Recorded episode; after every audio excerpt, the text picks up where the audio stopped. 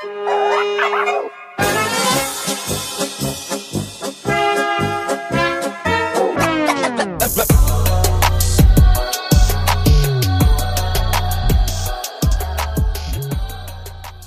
zusammen, hier ist eure Moni, eure Podcast-Hostin vom Kulturell Inkorrekt Podcast.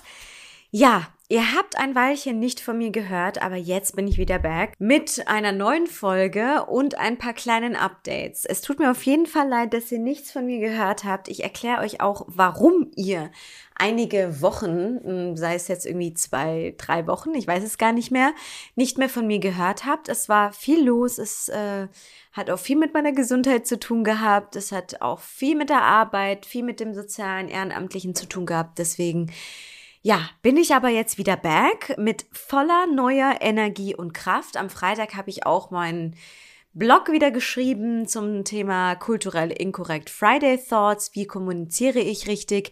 Wenn du Lust hast, dann schau gerne auf www.kulturellinkorrekt.com vorbei und lese dir gerne den Blog durch, weil ich da auch über eine interessante Methode spreche, wie du deine Kommunikation deinem Gesprächspartner bzw. deiner Gesprächspartnerin anpassen kannst. So viel dazu. Ich freue mich auf jeden Fall sehr, dass ich wieder eine Folge aufnehme. Es, ich habe es unglaublich vermisst, aber ich muss euch sagen, mit den ganzen Sachen, die jetzt los abgegangen sind, besser gesagt, hatte ich einfach wirklich keine Energie und ich habe gesagt, bevor ich das jetzt irgendwie halbherzig mache, mache ich's ganzherzig, falls es das Wort gibt.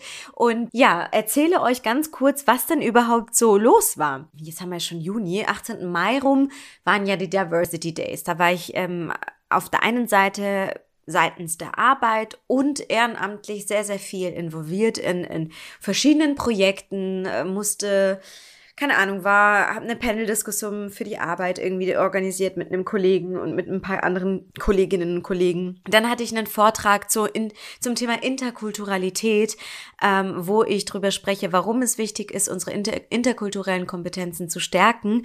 Ich könnte eigentlich auch zu dem Thema das nächste Mal eine Folge aufnehmen, damit ihr das auch irgendwie hört für die biodeutschen Zuhörerinnen und Zuhörer weil äh, es anscheinend, also es war ein sehr, sehr guter Vortrag, also ein Vortrag, der sehr, sehr gut angekommen ist, sagen wir es mal so. Und vielleicht interessiert euch das ja. Sehen wir ja dann an den Streaming-Zahlen, ob das für euch interessant ist oder nicht. Jedenfalls habe ich dort über das Thema Interkulturalität gesprochen.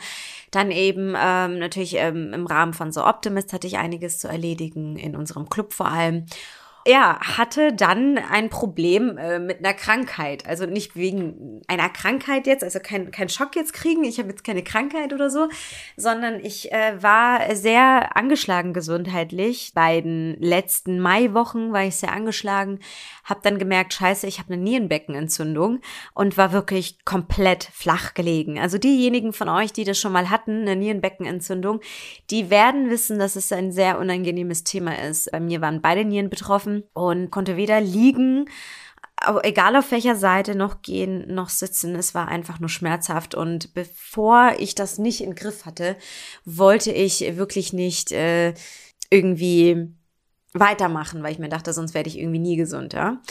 Genau, also dann hatte ich eben diese Krankheit bewältigt sozusagen und hatte dann den 30er äh, Geburtstag von meinem Verlobten, wo ich ganz, ganz viel geplant habe und wo wir auch übers Wochenende weg waren mit ein paar Leutchens. Deswegen war das dann äh, irgendwie auch wieder so drin und ich dachte mir, oh nee, wenn ich, bevor ich das jetzt irgendwie rausrotze, das mache ich dann lieber diese Woche. Aber eine schöne äh, Neuigkeit habe ich auch. Ich wurde befördert zum Associate Manager äh, nach zwei Jahren, also zum zweiten Jahr, wurde ich befördert zum Associate Manager. Darauf bin ich sehr, sehr stolz und ich freue mich sehr, dass das äh, sozusagen passiert ist und so ein Stück weit auch Wertschätzung gezeigt hat, was ich alles so in den letzten zwei Jahren geleistet habe. Ja, jetzt ist es ja so, dass wir jetzt über das Thema, was ich heute thematisieren will, ja natürlich sprechen will. Ähm, und zwar das Thema, warum Männer in unserer BIPOC-Community bevorzugt werden. Hat das irgendwie so einen Ursprung, einen anderen Grund? Warum ist das so? Ist das denn überhaupt so? Und da möchte ich gerne meinen Senf dazugeben. Wenn man jetzt offiziell mal Eltern fragt, ja, äh, keine Ahnung, liebst du deinen Sohn mehr als dein, als deine Tochter, würden die das ja niemals zugeben, ja. Also bei den meisten Eltern ist es ja so, dass sie halt sagen, nee, ich versuche alle gleich zu lieben, alle gleich zu behandeln, damit sie sich nicht irgendwie benachteiligt fühlen. Aber im Endeffekt ist es aber schon so, dass in der im Herzen der Eltern, denke ich jetzt mal, also wage ich jetzt mal einfach zu behaupten, schon immer so eine Bevorzugung beziehungsweise so eine stärkere Aufmerksamkeit oder dieses Gefühl, dass sie sich stärker hingezogen fühlen einem Kind gegenüber, ja schon ausgeprägt ist. Das sieht man dann einfach, keine Ahnung, wenn der Sohn dann irgendwie kommt und dann sein Lieblingsessen gemacht wird und, und, und die anderen Töchter, wenn sie da sind, sind irgendwie, werden wie Luft behandelt oder so, keine Ahnung. Aber man merkt ja schon, dass es nicht immer ganz einfach ist für Eltern, die, die Liebe gleich zu verteilen. Ich weiß leider nicht, woran das liegt, aber das ist, da bin ich, darin bin ich auch nicht Expertin, aber ich möchte gerne das Thema so in die Welt tragen, dass ich schon finde, dass unsere Beeper-Community Männer oder Jungs stärker bevorzugt werden, mehr Freiheiten haben äh, mehr, äh, ja, ihnen mehr verziehen wird, so, ja, äh, und äh, sie nicht gleich in eine Schublade gesteckt, gesteckt werden. Das ist mir sehr, sehr aufgefallen und ähm, ist eine sehr, sehr große Kritik von meiner Seite, weil ich finde, was gerecht, also wa, was legitimiert das Verhalten? Warum machen wir das oder wieso, wieso nehmen wir das hin, wenn wir eigentlich ja so modern sind oder modern sein wollen? Man sieht es ja auch äh, zum Beispiel in China oder wie ich auch gerade gesagt habe im Mittleren Osten, das Bevorzugen von von Jungs und und, und Männern. Äh, ja, die kriegen mehr Essen, wenn es jetzt zum Beispiel auch in sozial benachteiligten benachteiligten Ländern geht, die kriegen mehr Essen, weil sie irgendwie, weiß ich nicht, stärker sein müssen, weil sie arbeiten, obwohl ja Frauen genauso arbeiten und noch Kinder erziehen und keine Ahnung. Oder in China die One-Child-Policy und so, ne? Und die One-Child-Policy, falls ihr das noch nicht kennt, das ist ja so, wenn das erste Kind ein Mädchen ist, dann ist das nicht gerne gesehen und soll abgetrieben werden, ja? Und wenn das erste Kind ein Junge ist, dann darf es behalten werden sozusagen. Und äh, das ist jetzt mittlerweile so, dass sie das, glaube ich, bessern. Ja, äh, ich habe letztens äh, erst wieder einen Artikel gelesen, dass sie das nicht mehr ganz so radikal durchziehen wollen. Aber es ist ja schon so, dass man halt sieht, okay, wir sehen, also sag ich mal, China sieht das Leben eines Jungens äh, wertvoller an als das eines Mädchens. Ja. Woher kommt das denn? Also ich finde, das ist ja schon irgendwo tief verwurzelt, dass man so eine unbewusste Präferenz für Söhne oder für Männer oder für Jungs hat. Ich habe versucht, das ein bisschen rauszufinden und ich bin halt auf meiner Recherche auf, auf ähm, so folgende Informationen gekommen, nämlich dass in der Geschichte soziale Ungleichheit immer mit Ungleichheiten in sexueller Hinsicht zu tun hatten. Und dass man männlich war, war ein Vorteil und finde ich, hat sich jetzt in der letzten, in, also im Laufe des menschlichen Daseins immer wieder äh, sozusagen verstärkt, weil sozial gut aufgestellte, äh, aufgestellte Jungs einen höheren Reproduktionserfolg einfahren als Benachteiligte. Also es ist ja so, dass man halt sagt, ja, ähm, Männer können ja theoretisch un un unendlich viele Kinder zeugen, wenn sie genug Frauen haben. Dafür gehen halt dann eben viele andere Männer leer aus. Frauen können aber nicht ihre Nachkommenschaft beliebig vergrößern. Sie sind eben das knappe Gut der Reproduktion, um das konkurriert wird. Und ich finde, das ist eigentlich eine Legitimation Argumentation dafür, dass man sagt, okay, Männer bekommen alles, was sie wollen, jetzt überspitzt gesagt, ja, oder werden bevorzugt, weil Frauen als knappes Gut gesehen werden und Männer der Grund sind, oder der, ja, der Grund sind, warum wir überhaupt existieren und warum die Menschheit zunimmt. Sagen wir es mal so. Genau. Und dazu habe ich eigentlich einen sehr interessanten Artikel gefunden von 2010, ist eigentlich ein bisschen älter, aber eines der wenigen äh, Artikel, die das Thema thematisiert. Das ist von der SZ, ist geschrieben von Philipp Wolf und der führt mit einem Philosophen Eckhard Vohland äh, im SZ Wissen ein Interview, warum selbst in modernsten Eltern Elternhäusern das Geschlecht der Kinder noch eine Rolle spielt. Und ich packe mal einen Teil aus dieser interessanten, aus diesem interessanten Interview raus. Und zwar von dem Teil, wo sie sprechen.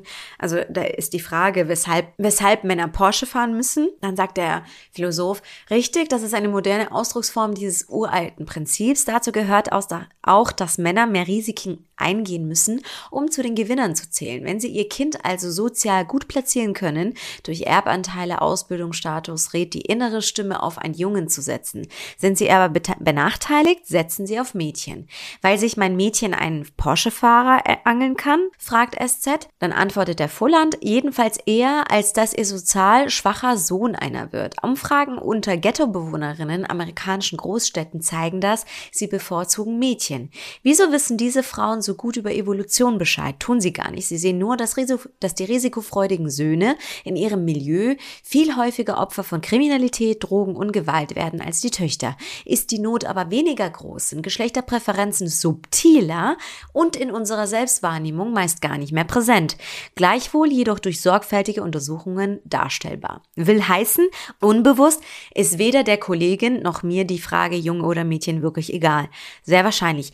Es kommt auf ihre soziale soziale Stellung an. Und vielleicht setzt ihre politisch korrekte Gleichgültigkeit die Kollegen auch die Kollegin auch unter ideologischem Druck. Sie möchte durch Schweigen übers Geschlecht den unzeitgemäßen Eindruck vermeiden, dass sie einen Jungen oder einen Mädchen bevorzugt. Das finde ich ist ein sehr interessanter Punkt. Also es kommt immer auf die soziale Stellung an. Das sieht man in verschiedenen anderen Artikeln, die ich durchforstet habe, dass man immer eine Präferenz zu einem Jungen hat oder zu einem Mädchen. Wenn man sozial benachteiligt ist, setzt man auf ein Mädchen, weil man der Meinung ist, gut, die wird irgendwie einen reicheren Mann heiraten, einen, äh, weiß ich nicht, einen, ja, der halt einfach eine bessere Stellung hat. Wenn man, ähm, sage ich mal, aus einer guten Familie kommt, dann setzt man auf den Jungen. Das ist krass, ja, weil damit äh, ist eigentlich hundertprozentig äh, also belegt, dass wir doch tief verwurzelt in uns eine bestimmte Präferenz gegenüber dem Geschlecht haben. Jetzt ist es ja auch zum Beispiel so, das sieht man ja vor allem in Indien, ja, da ist es ja noch ganz krass, dass wenn zum Beispiel ein Mann und eine Frau heiraten, die Tochter der Familie sozusagen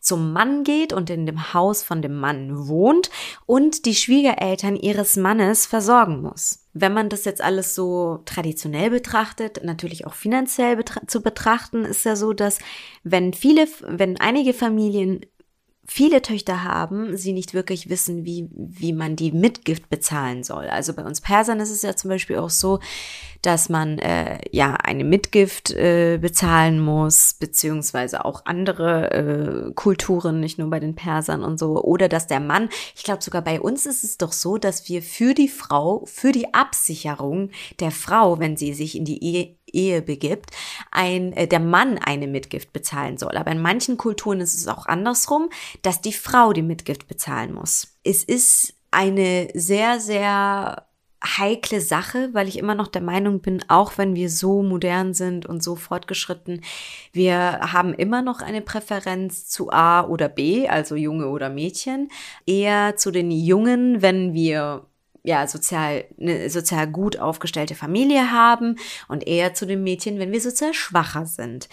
Was das Problem an der ganzen Sache ist, zwischen so einem Ungleichgewicht, wenn man merkt, okay, mein Bruder wird jetzt bevorzugt oder meine Schwester wird jetzt bevorzugt oder keine Ahnung, dass man ja mit vielen Komplexen aufwächst, mit vielen Ängsten, mit einem geringen Selbstbewusstsein, mit einer großen Unsicherheit äh, gegenüber auch anderen Menschen. Ähm, das ist so, das, das ist etwas, wo, woran wir arbeiten müssen. Und wir müssen auch, wenn es schwierig ist mit unserer, mit unserer, sag ich mal, kulturellen Umgebung, in der wir uns befinden, dass wir sagen, hey, wenn ich jetzt eine Frau bin und ich habe ganz offensichtlich sehe ich, dass mein Bruder äh, durch die Weltgeschichte geht, sich besäuft, ähm, 5000 Freundinnen hat, äh, schon mit äh, 17 auszieht und dann bei mir äh, auf einmal so dieser Clash kommt von wegen, du darfst dies nicht, du darfst das nicht äh, und ich darf meine mein Leben eigentlich gar nicht genießen, dann kann ich nur euch ans Herz legen, ihr müsst euch aus dieser, aus diese, aus diesem Gefängnis befreien. Ihr müsst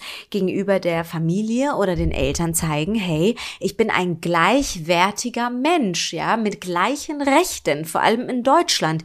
Ich bin ein Mensch, nur weil ich jetzt mit drei Männern geschlafen habe und mein Bruder mit zehn, weiß ich nicht, bin ich dann gleich eine abgestempelte Bieb, ja? Bin ich dann gleich so ein schlechter Mensch? Ich sage euch jetzt nicht, dass ihr jetzt irgendwie wilde Abenteuer äh, erleben müsst, aber ich will nur sagen, ihr müsst gegen diese Art von Ungleichheit kämpfen. Ihr müsst gegen euch gegenüber äh, euren Eltern hinstellen und sagen, Papa, Mama, du, ich verstehe es, ich verstehe es bei euch, das ist kulturell bedingt, ja.